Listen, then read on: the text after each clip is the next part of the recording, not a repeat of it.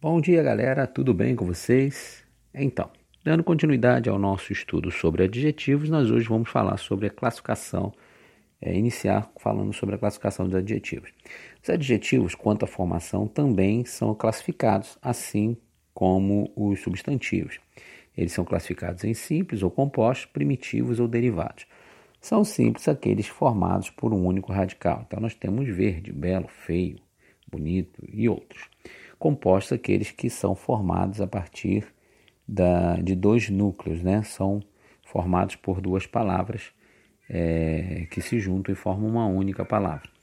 É, temos aí verde-oliva, ibero-americano, latino-americano, é, socioeconômico e outras palavras que podem ser classificadas como, sub, como adjetivos compostos.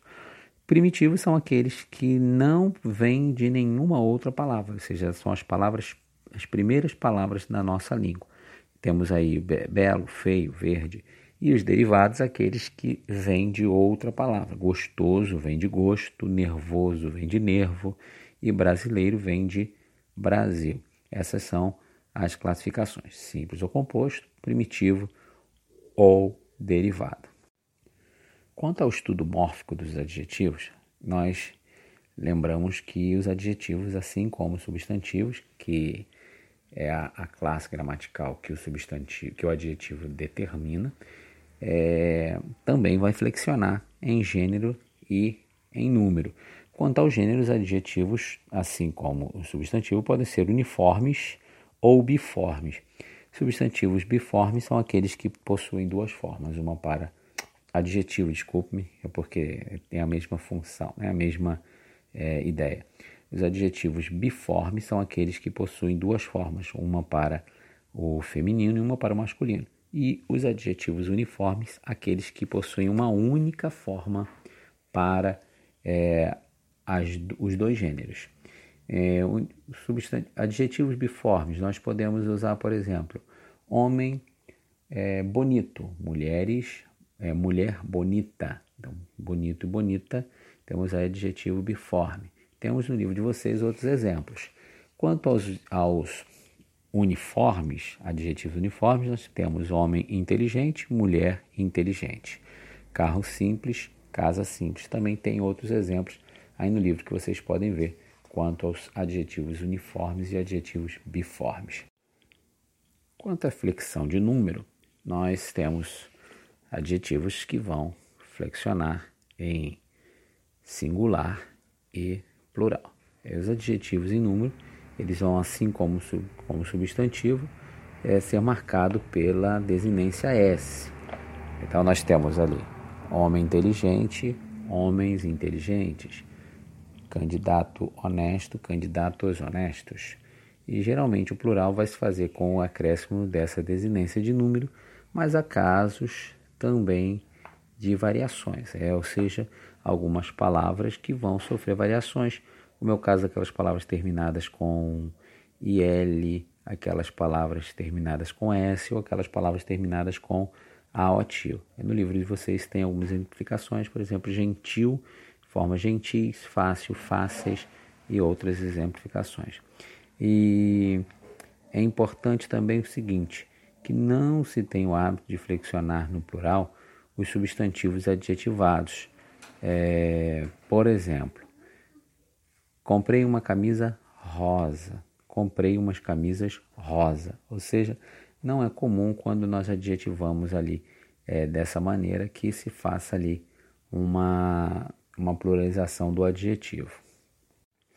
Um assunto importante a se tratar, que pode gerar dúvida, é com relação à flexão dos adjetivos compostos. Nos adjetivos compostos, é regra flexionar em gênero e em número apenas o último. Então, qual é a regra, professor? Normalmente a gente flexiona apenas o último quando eles são compostos. Aí no livro de vocês tem exemplo: ó, evento ibero-americano, é, conferência ibero-americana, eventos ibero-americanos, conferência, conferências ibero-americanas. Então você vai perceber que não há inflexão é, normalmente do primeiro termo, mas apenas do segundo. Porém, há exceções. É, no caso de adjetivo composto, trazer substantivo como último elemento, não ocorrerá nenhuma flexão. Então, se o último elemento desse adjetivo for uma, um substantivo, então nós não vamos flexionar nada. Então, olha, terno verde garrafa. Garrafa é um substantivo. Então, neste caso, nós vamos falar ternos verde garrafa. Não sofre alteração, tá bem? Então, se o último elemento for um substantivo, ele não vai ser flexionado em número. Outra, outra é, exceção é quando o adjetivo for um adjetivo de formação de cor mais de, né? Cor de alguma coisa. Neste caso, eles vão ficar invariáveis também. Então, exemplo aí, ó. Cor de rosa, cinto cor de rosa, cintos cor de rosa. Não falamos cores de rosas ou cor de rosas, não. Cor de rosa, sem flexão. E outra situação é quando os adjetivos azul marinho e azul celeste, eles nunca se flexionam. Tá legal? Quando nós falamos sobre substantivo, nós dissemos que a flexão de grau é uma, uma característica comum do adjetivo. Então, é, a categoria grau, né, categoria gramatical de grau, ela vai ser comum do adjetivo e aí o adjetivo ele pode vir em três graus: o grau normal, o grau comparativo e o grau superlativo. O grau comparativo ele vai ocorrer quando se comparam dois seres por uma qualidade comum ou duas qualidades do mesmo ser. Então, assim, eu tenho que ter dois elementos para comparar: ou dois seres por uma qualidade em comum, ou duas qualidades de um mesmo ser. É, e aí nós temos o grau comparativo de igualdade, o grau comparativo de superioridade e o grau comparativo de inferioridade. Igualdade é quando eu coloco os dois seres ou as duas características no mesmo nível. Superioridade quando eu destaco mais um do que outro ser ou mais uma característica do que outra característica. Inferioridade é quando eu diminuo uma característica ou um ser em relação ao outro. Temos aí a exemplificação de igualdade. Olha, tão inteligente quanto, você pode perceber que temos aí uma ideia de igualdade. Superioridade, mais inteligente que ou mais inteligente do que. Essas palavras que estão em parênteses significam que elas podem substituir o termo negritado, tá bem? O de inferioridade, menos inteligente do que ou menos inteligente que. Ah, só fazendo um, um, uma correção do que eu falei anteriormente sobre parênteses. No primeiro exemplo, quando o como está em parênteses, ele pode substituir o quanto. Agora, nas de baixo, né, nas de superioridade e inferioridade, o do aí, ele pode acompanhar ou não o que. Tá bem? Para os adjetivos grande, pequeno, bom, mal, as formas mais grande, mais pequeno, mais bom, mais mal, não se usam, gente. Prefere-se usar o que? Maior, menor, melhor, pior e respectivamente, né? Mas na comparação de duas qualidades do mesmo ser, prefere-se as formas analíticas. Como assim, professor? É, preste atenção aí que essa, essa construção ela está certa, ela não está errada. Quando diz assim, ele é grande e bonito, mais grande que bonito. Por quê? Porque eu estou comparando duas qualidades de um mesmo ser. Então eu não posso dizer assim, ele é grande e bonito, maior grande que bonito, fica ruim. Neste caso, é adequado usar mais grande, tá? O adequado é esse. Então, é, tem que ter cuidado nessa análise aí. Quanto ao grau superlativo, é, nós temos dois tipos de grau superlativo: superlativo relativo e superlativo absoluto. O superlativo relativo ele ocorre quando se destaca um ser dentre outros por sua qualidade. Então posso dizer, como está no livro aí, João é o mais inteligente de sua classe. Você percebe que eu estou destacando João em relação aos outros, tá? Esse aí é o superlativo relativo. É, então eu tenho superlativo relativo de superioridade, o mais inteligente de ou o mais inteligente dentre os outros, e o de inferioridade. Eu posso dizer o menos inteligente de todos ou o menos inteligente dentre todos.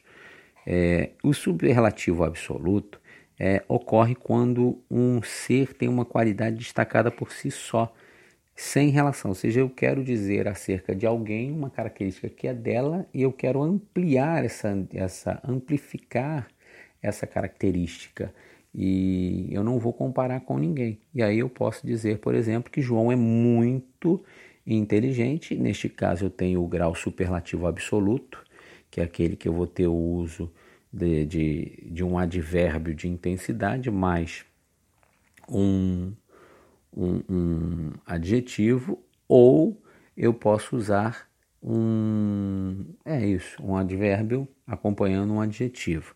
E eu tenho o sintético, que é o acréscimo de um sufixo ao adjetivo. Então eu tenho ali inteligentíssimo.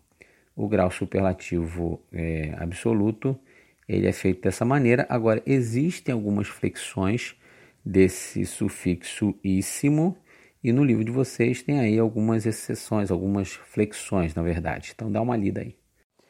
Ainda falando sobre os superlativos, nós temos é, os superlativos sintéticos eruditos, é, que tomam no radical sua forma latina, ou seja, eles vão retomar lá a ideia do latim, né? Então nós temos, por exemplo, acérrimo, que significa acre, né? Acre é o mesmo que azedo. Então quando eu falo que algo é azedo demais, eu vou dizer que aquilo é acérrimo. Amaríssimo, que é algo amargo. Amicíssimo, referente a amigo. Antiquíssimo, né? Ou antiquíssimo, como algumas pessoas gostam de falar que vem de antigo, crudelíssimo de cruel, dulcíssimo de doce, fidelíssimo de fiel, frigidíssimo de frio, e aí tem outros, né? Integérrimo de íntegro, libérrimo de livre, minutíssimo de miúdo, nobilíssimo de nobre, sapientíssimo de sábio. Não tem aí nessa relação do livro de vocês? Ah, mais embaixo tem, né? É, os adjetivos magro e negro e pobre aceitam tanto erudito como natural português. Então tem-se respectivamente macérrimo ou magríssimo, nigérrimo ou negríssimo e paupérrimo ou pobríssimo. No coloquial, gente, no dia a dia, é muito comum você ver as pessoas falarem é, magérrimo. Agora, essa expressão magérrimo, ela deve ser evitada nos contextos formais, já que não tem registro dessa variedade de, de grau, né, dessa flexão de grau na norma padrão. Então, esse magre, magérrimo é uma ideia, é uma fala popular, é uma fala coloquial. Não, não, não deve ser evitada em contextos formais, em textos, inclusive, que você produza redações. Né? É, os superlativos é, absolutos sintéticos de bom e mal são anômalos, ou seja, respectivamente ótimo e péssimo. O que é anômalo? Eles não têm a mesma, é, não seguem a mesma, o mesmo radical, a mesma linha. Então você vê né, aqui o superlativo de bom, ótimo, e o superlativo de mal, péssimo. Não podemos falar de, de adjetivo sem falar de locução adjetiva. Né? A locução adjetiva é quando é, nós temos é, duas palavras que vão se juntar, né? E formando aí uma ideia de adjetivo. Essas duas palavras são um sintagma preposicional, ou seja, é, por que, que a locução adjetiva é um sintagma preposicional, professor? Porque ela vai ter a presença de uma preposição mais um sintagma nominal. O que, que é um sintagma nominal? Um substantivo. Então, a locução adjetiva é formada por uma preposição mais um substantivo, tendo a função equivalente a de um adjetivo que qual é a função do adjetivo? Qualificar o substantivo. Então, nós temos, por exemplo, é, amor de mãe, é, comida da Bahia, ó, amor de mãe, amor materno. Então, a expressão de mãe é locução adjetiva. Comida da Bahia, comida é a expressão da Bahia, é uma locução adjetiva. Por quê? Porque podemos substituir por baiana. Tá? Então esse é o, essa é a locução adjetiva no livro de vocês. Aí tem outras exemplificações de locuções adjetivas que vocês poss, podem analisar e estudar.